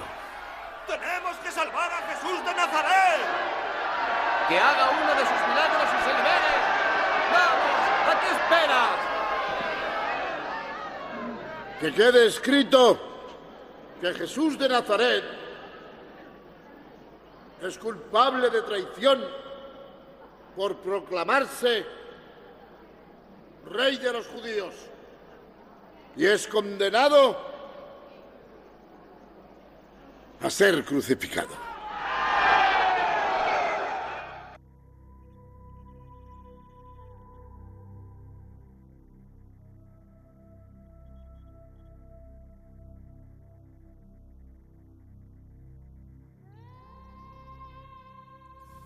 A mí esta parte del Evangelio me impresiona mucho el cómo nos muestra cómo se sitúan distintas personas ante Jesús, no desde el amor, sino desde el miedo, algunos desde el odio. Me impresionó mucho una vez un niño que me preguntó cómo se puede explicar que el domingo de Ramos todos lo recibiesen con palmas, todos estuviesen allí aclamándolo y el Viernes Santo, pues, como hemos contemplado hoy en el Evangelio, pues la gente grite crucifícalo, ¿no? Como este trozo de la película Jesús de Nazaret que es tan expresivo, ¿no? Gritando. ¿Cómo puede ser que, que le estuviesen aclamando como hijo David y, unos días después le prefieran a Barrabás? Y es una pregunta que es inquietante, porque en el fondo nosotros también podemos ser Pilato, o nosotros podemos ser también esa muchedumbre, nosotros también podemos tener esas actitudes que en vez de elegir a Cristo, eligen a otro. Es dramático, ¿no? Las dos figuras que ponen ahí, pues por haceréis indulto por la Pascua, eso se sigue haciendo, ¿no? También en esta Semana Santa el gobierno indulta a algunos presos que se pide. Esa, esa costumbre estaba. Y la gente le van a presentar, y de hecho Pilato probablemente con intención está presentando a alguien que el pueblo no quería. Y sin embargo eligen a ese hombre que es como antitético a Jesús. Jesús ha venido a traer el reino desde la paz, desde la justicia, desde el amor, frente a Barrabás, que era una especie de guerrillero, ¿no? que lo que venía era traer ese reino a través de la violencia, de la guerra, del dominio, del poder. ¿no? Y eligen a Barrabás, eligen esa violencia, eligen ese poder, en vez de elegir el amor de Cristo. Y, ahí yo me sitúo siempre como, como yo también puedo elegir a Barrabás. ¿Cuántas veces yo elijo a Barrabás en vez de elegir el camino de Cristo? ¿Cuántas veces yo elijo y prefiero pues el poder, prefiero buscar los caminos que en vez de ser los de los de Jesús son caminos que son puramente humanos. Pero por otro lado veo a Pilato, ¿no? A Pilato, pues que, que se deja llevar por los prejuicios, que se deja llevar por el miedo, que se deja llevar, pues por esa posibilidad real, ¿no? De que eh, indultando a Jesús, soltando a Jesús, la acusen de, de ser enemigo. ¿Y cuántas veces nos sucede, ¿no? ¿Cuántas veces podemos ocultamos nuestra pertenencia a Cristo? ¿Cuántas veces nos dejamos llevar por los respetos humanos? Por eso a mí la, la pasión no me habla de algo que sucedió, sino de algo que sucede y que sucede en mi interior. Y en este juicio a Jesús, pues me veo que yo participo en cierta manera, pero en cierta manera es en que me puedo ver reflejado en los distintos personajes. Y que Jesús lo que hace es ayudarme a entrar en que viva lo que él ha vivido. Que ese es el reto, porque para nosotros es fácil vivir como Pedro, o vivir como Judas, o vivir como Pilato, nos es fácil identificarnos porque hemos tenido actitudes de esas a lo mejor en nuestra vida. Pero Jesús es el que transforma nuestro corazón para que entremos en su corazón, en lo que Él vive, en lo que Él sufre y en lo que Él ama. Y eso es lo que de verdad transforma el corazón, ¿no? Experimentar cómo todo esto que estamos contemplando durante este día, todo esto que estamos invitados a seguir contemplando en este tiempo de silencio, ha sucedido por mí. No solo en mi lugar, que también, ha sucedido por mí. O sea, qué amor tan grande, ¿no? Qué amor tan grande que, que lo ha dado todo por mí, que se ha entregado totalmente por mí, ¿no? Y en este día en que hacemos genuflexión ante la cruz, ¿no? El experimentar con un instrumento de tortura, un instrumento salvaje, pensemos que, es que la, crucifixión es la tortura, una de las torturas más salvajes que hay, para nosotros se convierte en un instrumento de amor. Que por eso la llevamos y por eso la portamos en nuestro cuello, la llevamos a lo mejor en el bolsillo, la ponemos en las mesas, las ponemos en nuestras paredes, no porque es un instrumento de tortura, porque es el instrumento donde yo he sido amado infinitamente. Por eso, pues, yo creo que, que, tenemos que entrar, ¿no? De corazón en la pasión. Podemos seguir contemplando, ¿no? Y yo seguiría contemplando otro momento, ¿no? Cuando Jesús es clavado en la cruz, ¿no? Cuando Jesús es crucificado, que es un momento pues que sonoramente el, sonido de cómo le están clavando pues entra no solamente por nuestros oídos sino en nuestro corazón.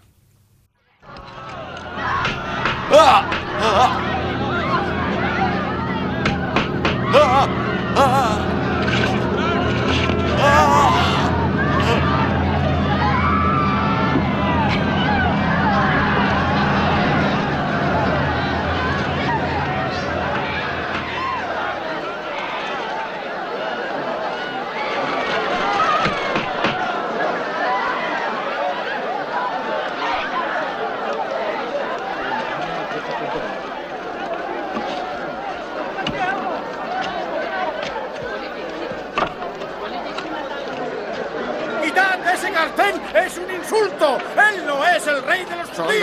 Que hemos recibido. ¡Apártate! ¡Vamos, apartaos todos! ¡Es un insulto! ¡No podéis matarle! ¡No tenéis derecho!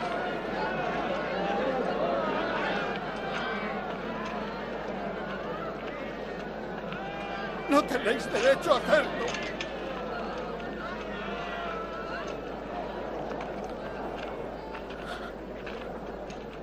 Padre, perdónales. Porque no saben lo que hacen.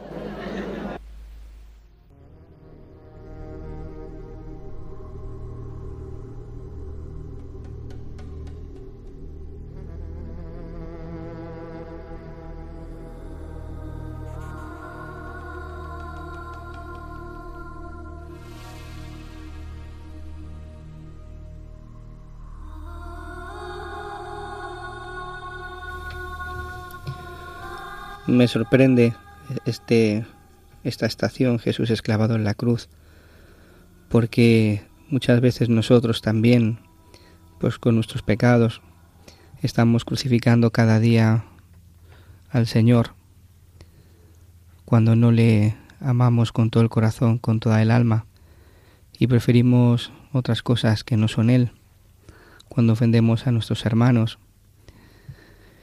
En todo momento nosotros le clavamos y sin embargo pues respondemos todo lo contrario, amor. Recibimos esa caricia. Qué paciencia ha tenido Dios con nosotros. Dios no está todo el día apuntando nuestro delito, Jesús no está apuntando con el dedo nuestro delito, sino que nos mira con ojos de amor, con ojos de misericordia. Tenemos que ver.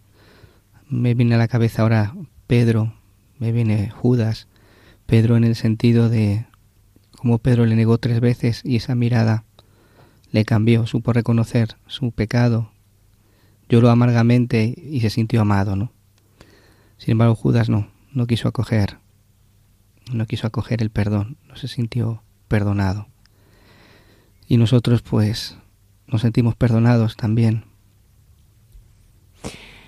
Eh, recordemos esa película de Mel Gibson, eh, La Pasión, que, que este momento que, que hemos eh, recordado, donde se está clavando al Señor en, en la cruz, fue el propio Mel Gibson, ¿no? Las manos que aparecen en esa escena en la película donde se le está clavando, se está clavando los clavos en, en la cruz, pues él pidió que fuera él mismo, ¿no? Y esta noche la verdad es que nos sentimos eh, como él, ¿no? Porque cuántas veces eh, también eh, somos desconfiados, no buscamos el reino de los cielos, no buscamos al Señor y todo lo que a Él puede, puede agradarle. También el, contemplar como Jesús es clavado y no solo clavado. Primero ha sido pues despojado de todo, desnudado porque eso, bueno, pues en nuestras imágenes pues ponemos ese velo, ¿no? Ese velo de pureza, pero es verdad que le clavan desnudo, se ha despojado de todo. Le han arrancado todo. Lo único que le queda, que está al pie de la cruz, es su madre y su amor por nosotros. Y eso es lo que impresiona, ¿no? La cruz es esa expresión de, por un lado, de, de esa violencia que se abate, de ese dolor, de ese sufrimiento, y cómo ha sido transformado en ese instrumento de amor, ¿no? De un Dios que, se ha despojado de todo para salvarme. A veces es muy difícil de entender la cruz, es muy difícil de entender el por qué, ¿no? Pero ahí es donde más que entender lo que tenemos que dejarnos es tocar por ese amor, ¿no? Un amor que, que no es un amor que se queda lejos y que desde lejos salva, sino que para salvarme ha hecho suyos cada uno de mis sufrimientos, cada uno de mis dolores, cada una de las cosas que me suceden, las ha cogido, las ha experimentado y las ha vivido para que ya tengan sentido. Y que de ese modo yo pueda vivirlas en su amor. Y eso es, por tanto, lo que, lo que uno descubre, ¿no? En la pasión no nos podemos quedar en nuestra obra, ¿no? Que sería, pues eso, que yo también he participado clavando los clavos o que yo también he participado poniendo con espinas sino que realmente el centro de la pasión es poner nuestra mirada en Cristo. La cruz sin Cristo es horrible, es horrorosa, nos, nos destruye, pero es que en la cruz está Cristo que nos ama y que lo transforma todo y que lo cambia todo y que de esta manera me invita a vivir de un modo nuevo, ¿no? Como, como nos decía María, ¿no? En este testimonio precioso que hoy hemos escuchado, ¿no? Como esta experiencia de cruz a ella la ha transformado ya ha cambiado su vida mejor en medio y, sigue teniendo ese dolor y sigue teniendo ese sufrimiento. Eso no, se le ha quitado. Pero cómo todo lo vive de un modo nuevo, ¿no? Le preguntábamos incluso cómo vive su trabajo y ella descubre que es que lo hace mejor. Porque ahora su experiencia de cruz ha transformado todo, porque ha experimentado en esa cruz el amor de Dios, ese amor profundo.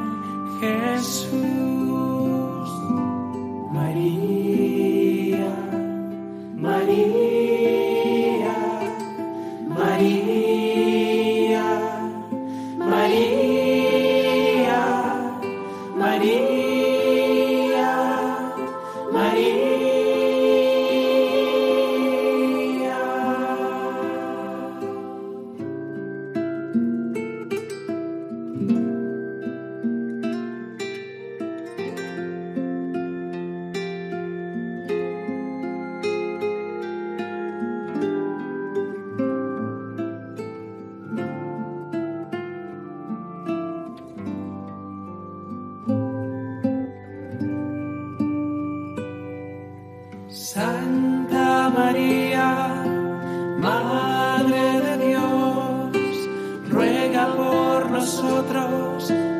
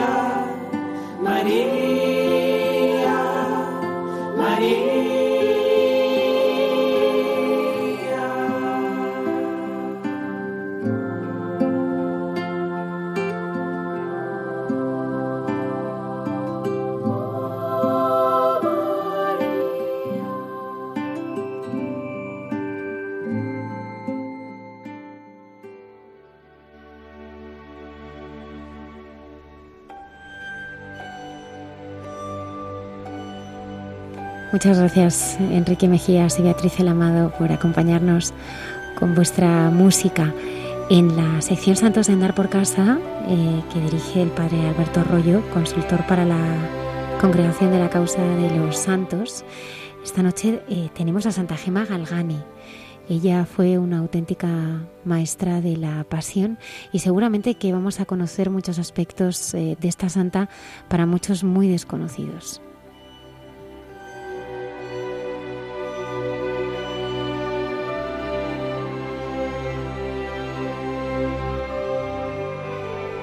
Muy buenas noches a todos los oyentes de Radio María, buenas noches Almudena y todos los que lleváis el programa.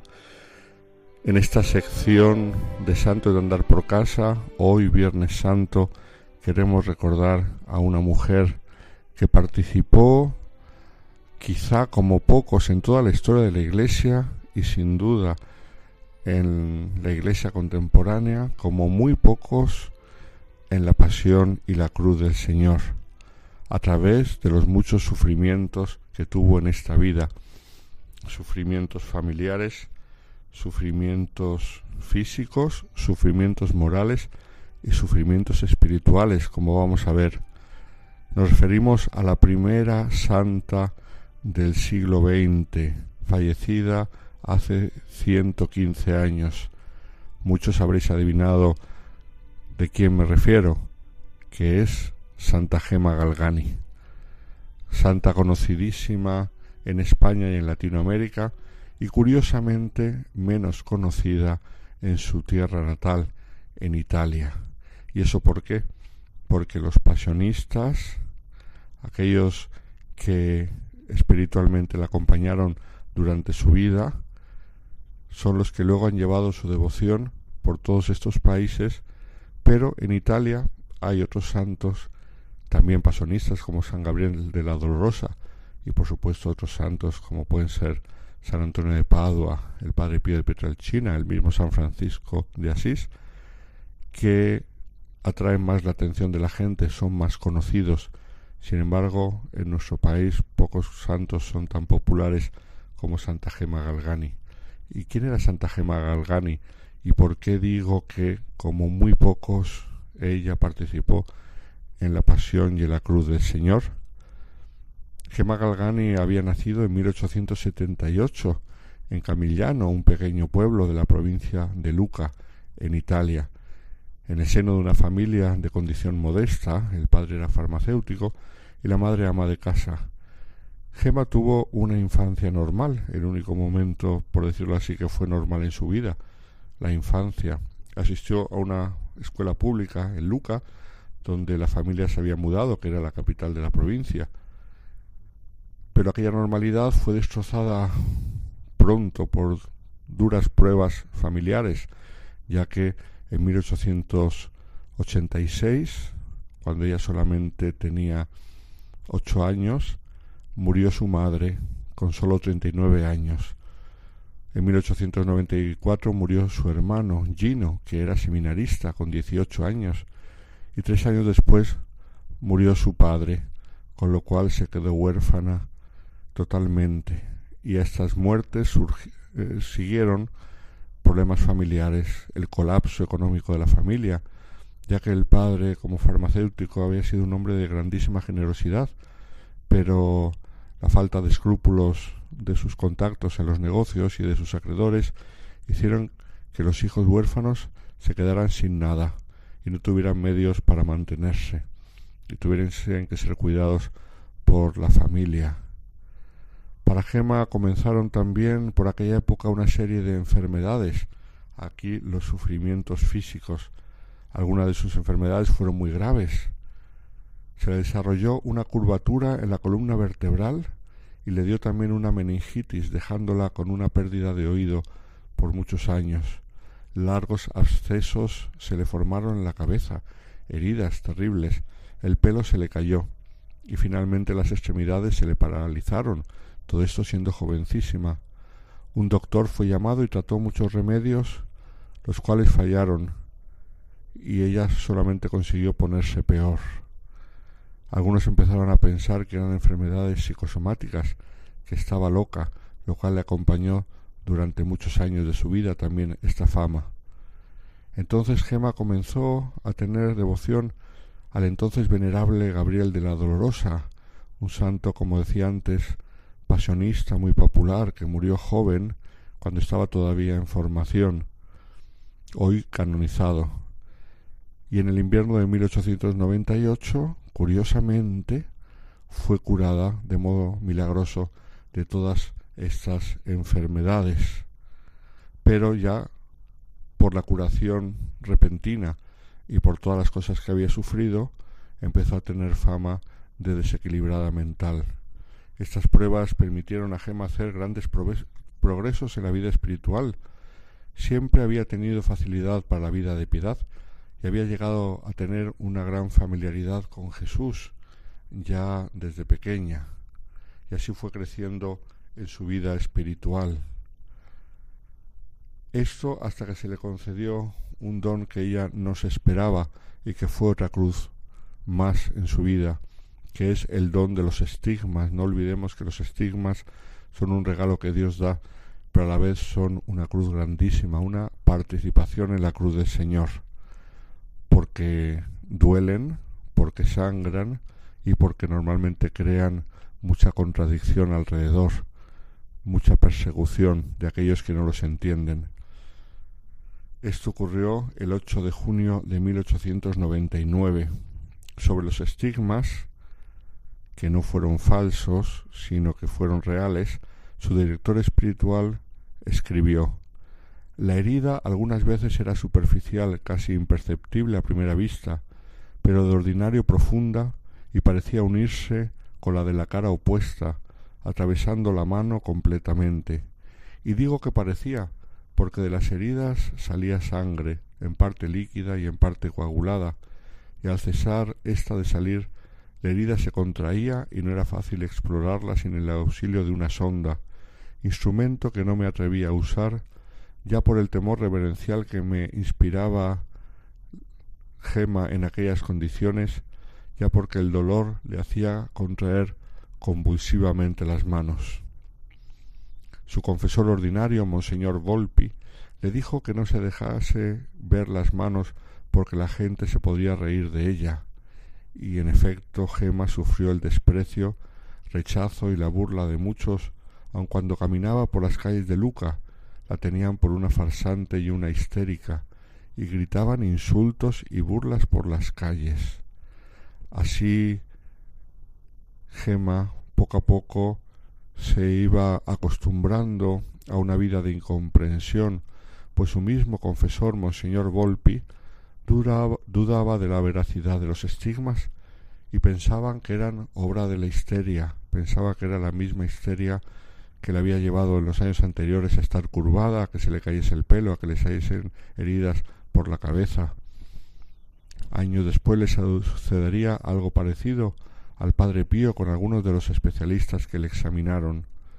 También los familiares de Gema tenían dificultades para creerla y en secreto la espiaban para ver si se autoinfligía las heridas de los estigmas, cosa que por supuesto no ocurría. Fue rechazada para la vida religiosa, precisamente por esta fama y por la debilidad de su salud. Y entonces dicen que en aquel momento ella afirmó No me quieren en vida, me querrán después de muerta. Se refería a las monjas a las que quería entrar, las monjas pasionistas que no la quisieron admitir. Y sin embargo es verdad que después de muerta, cuando empezó a hacer tantos y tantos milagros como lo sigue haciendo hoy en día, la familia pasionista se acordó de que su espiritualidad era pasionista y que, como veremos después, durante años se dirigió con sacerdotes pasionistas y reivindicaron su memoria. Pero no nos engañemos, durante vida no la quisieron. Se cumplió lo que ya dijo, no me quieren en vida, me querrán después de muerta. Para ella supuso, hablando de los pasionistas, un gran alivio espiritual el conocer al padre germano de San Estanislao, que conoció a través de una señora amiga suya y que durante muchos años será su director espiritual, que le ayudó mucho. Mientras tanto, la enfermedad que había sufrido en la adolescencia se volvió a manifestar en 1902 y volvieron las sospechas de que estaba loca. En esta ocasión la enfermedad volvió de modo más duro todavía, ya que con frecuencia vomitaba sangre que venía de los espasmos violentos de, de la enfermedad. Pero su auténtico martirio, el más grande de todos, fue un martirio espiritual. Hemos hablado del sufrimiento de la familia, del sufrimiento físico, del sufrimiento moral de ser tomada por una loca y ser despreciada por la gente del pueblo, incluso por gente de su familia, y el negársele el poder entrar en la vida religiosa, pero tuvo un sufrimiento más grande todavía, que fue la de su lucha contra el demonio, que se cebó con ella, por decirlo así, ya que la santa no solamente se ofrecía como víctima por la conversión de los pecadores, sino que también con sus dones extraordinarios conseguía la conversión de muchos. El demonio se ensañaba atrozmente contra ella, intentando hacerla expulsar de la casa donde la tenían recogida los, la familia Giannini, que la recogieron por caridad para que no estuviese sola y abandonada. También intentaba engañar a sus confesores, dejaba sus huellas en el diario íntimo de Gema, la tentaba contra la castidad, la golpeaba, la levantaba de la tierra y la tiraba por tierra bajo el armario de su habitación. Se le aparecía bajo el aspecto de su ángel de la guarda para engañarle, le llenaba la comida de gusanos para impedirle comer.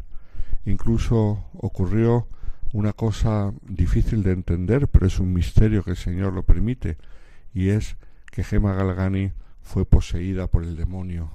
Estuvo durante épocas poseída de modo que escupía al crucifijo, el demonio le hacía gritar y sufrir las contorsiones típicas de los poseídos y eh, la lanzaba contra los objetos sagrados. Fijaos qué sufrimiento tan grande el de la pobre Gema. Pero el demonio atacaba a Gema de otros muchos modos y los testigos presenciales del proceso de canonización Así lo aseguran. El padre Pedro Pablo la encontró por tierra llorando de lo mucho que sufría un día. Cecilia Giannini afirmó haberla visto como llena de golpes y en una ocasión la encontró como muerta con la boca llena de baba. Ella misma contó haber visto algunas veces temblar su cama de modo violento. Una niña de doce años, hija de los Giannini, que una noche se quedó a dormir con ella para hacerle compañía, se asustó tanto por los ruidos que oyó en aquella noche que nunca quiso volver a dormir con Gema. Las personas que la cuidaban cuando volvían por la mañana la encontraban agotada como si le hubiesen dado una paliza y notaban en el aire un fuerte color azufre. Son muchas las noticias dignas de fe que tenemos en el proceso de canonización de cómo la atacaba el demonio, le controlaba sus sentidos y la obligaba a hacer actos de posesa. El padre Pedro Pablo declaró en el proceso de canonización se tiraba por tierra, se lanzaba contra las personas y si éstas le presentaban algún objeto de devoción, escupía al crucifijo y a la imagen de la Virgen, y recuerdo que un día me arrebató el rosario que llevaba en el cinto del hábito y me lo rompió en varios pedazos. Todo esto nos podrían parecer exageraciones piadosas si no constasen bajo juramento en el sumario del proceso de canonización, un auténtico calvario permitido por el Señor para que pudiese conformarse más a Él en su pasión a través de la humillación, la soledad, la incomprensión y el despojo de sí misma. Pocos instantes antes de morir, Gema pronunció estas palabras Ya no pido nada, he sacrificado a Dios todo y todos. Y cuenta los testigos que en aquel momento dos lágrimas le cayeron de los ojos. El 11 de abril de 1903, víspera de la fiesta de Pascua, acabó su calvario. Cuatro años después de su muerte comenzó su proceso de beatificación, algo inusitado en aquella época, esta rapidez tan grande. Fue beatificada en mayo de 1933 y canonizada por el Papa Pío XII en plena Segunda Guerra Mundial en mayo de 1940, siendo la primera santa del siglo XX en llegar a los altares. Pues Santa Gema Galgani nos habla de la pasión y de la muerte de Cristo y nos habla también de su resurrección. Feliz Pascua a todos.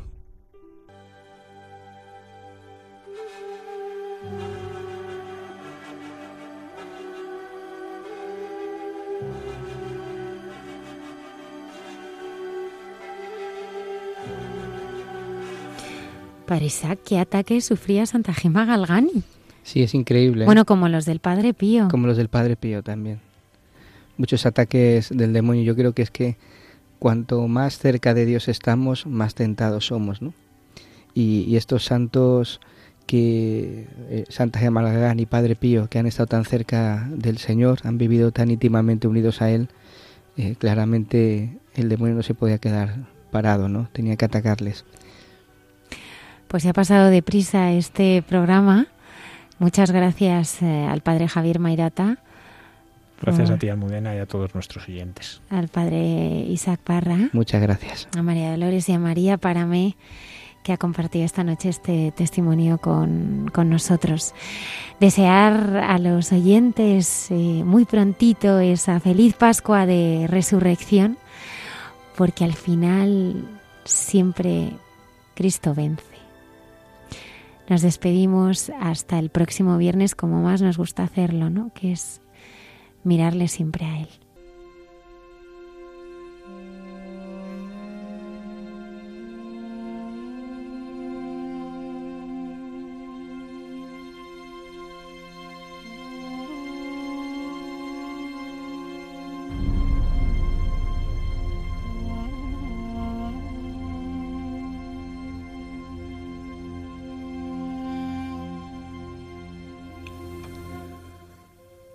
Mírame, oh mi amado y buen Jesús,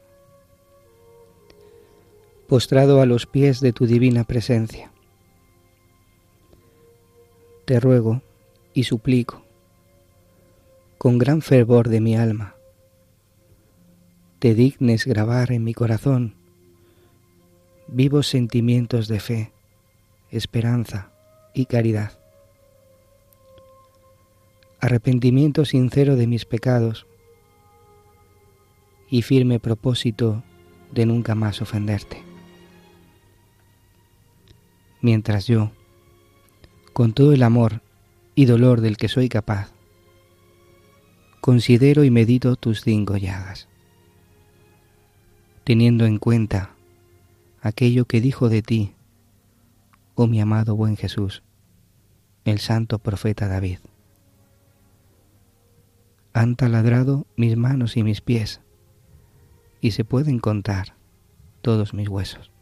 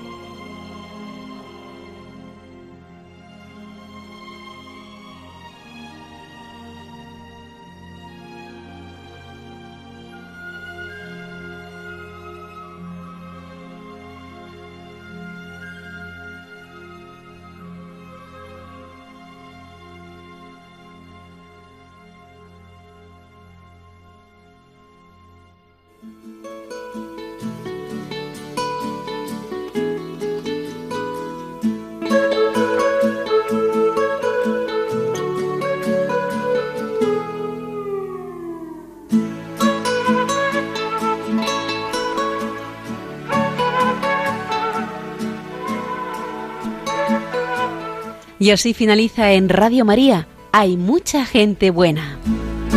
Un programa dirigido por Almudena Delgado.